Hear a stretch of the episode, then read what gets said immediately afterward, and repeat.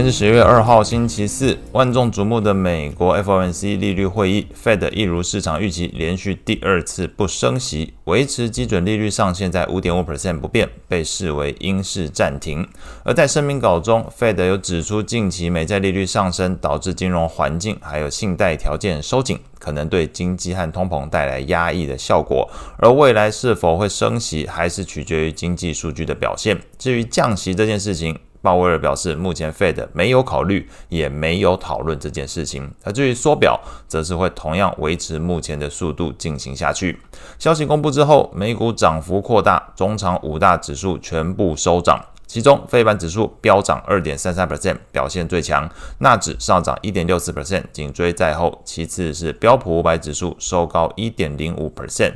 价值股为主的道琼工业指数则是上涨零点六七 percent。罗素两千指数上涨零点四五 percent，表现最弱。经济数据的部分，美国十月份的小非农 ADP 就业人数新增十一点三万人，低于市场预期，但是比前一期来的高，主要来自于这个教育还有医疗服务领域的人增加。那九月份的 j o r g e 职位空缺九百五十五点三万个，那是高于市场预期，还有比前一期都来得高。十月份的 ISM 制造业 PMI 下滑到四十六点七，低于市场预期，并创下近三个月以来的一个新低。所以在经济数据的部分，你会发现这个好坏交错，没有说特别具体的一个方向。情绪面的部分，恐慌指数 VIX 续跌七个 percent，收在十六点八七 percent。CNN 的恐贪指标状态维持在恐惧的一个阶段，指标读数也依然持平在三十二附近。整体盘面上，昨天费半指数 ETF 上涨二点三 percent，是连续第二天领涨。标普五十指数 ETF 上涨一点四九 percent，基本上费半跟这个标普五十是领涨，那也优于大盘。反而是前一天表现相对比较出色的罗素两千，这个标普等。权重在昨天是表现相对比较落后，比大盘落后，显示整个在市场不确定性降温的时候，资金反而是相对比较青睐先前遭遇调节、跌幅相对比较大的大科技股。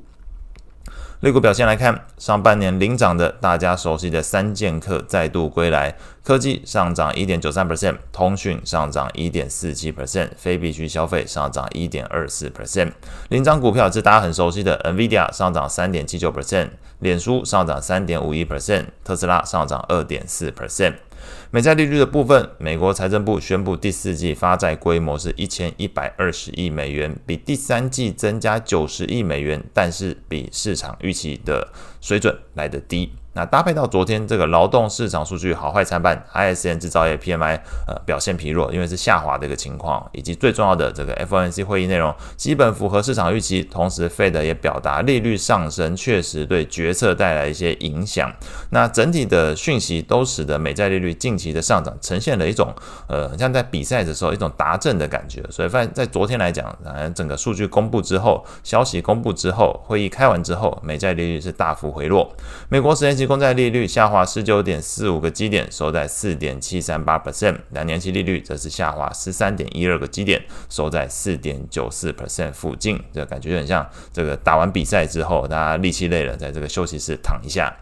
长天期公债利率，呃，公债 ETF TLT 是上涨一点八二 percent，投资等级债券 ETF LQD 上涨一点零六 percent，高收益债 ETF HYG 则是上涨零点四一 percent。